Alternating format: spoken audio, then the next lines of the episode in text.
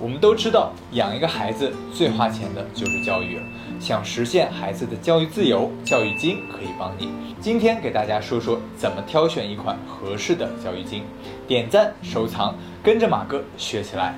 第一，看合同固定收益率，合同里白纸黑字写明的收益率或者固定能领取的金额才是真实有效的。保险公司确保一定能给到我们，千万不能只看销售人员演示的收益，口头承诺，合同没写那也是无效的。第二，看内部收益率，评价一款教育金收益好不好，看它的内部收益率。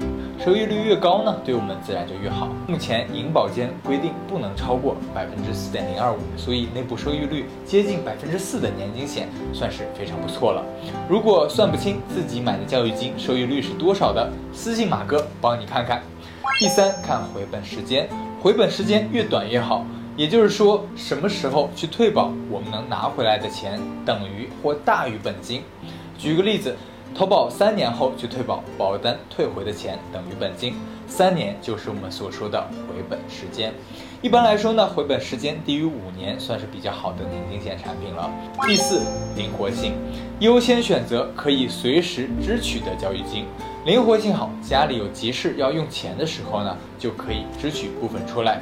马哥是觉得孩子教育支出是刚需，早点做资金规划，可以让孩子的教育有更多的选择权。有任何问题，评论区留言或者私信马哥，关注我，一个帮你挑对保险的斜杠青年。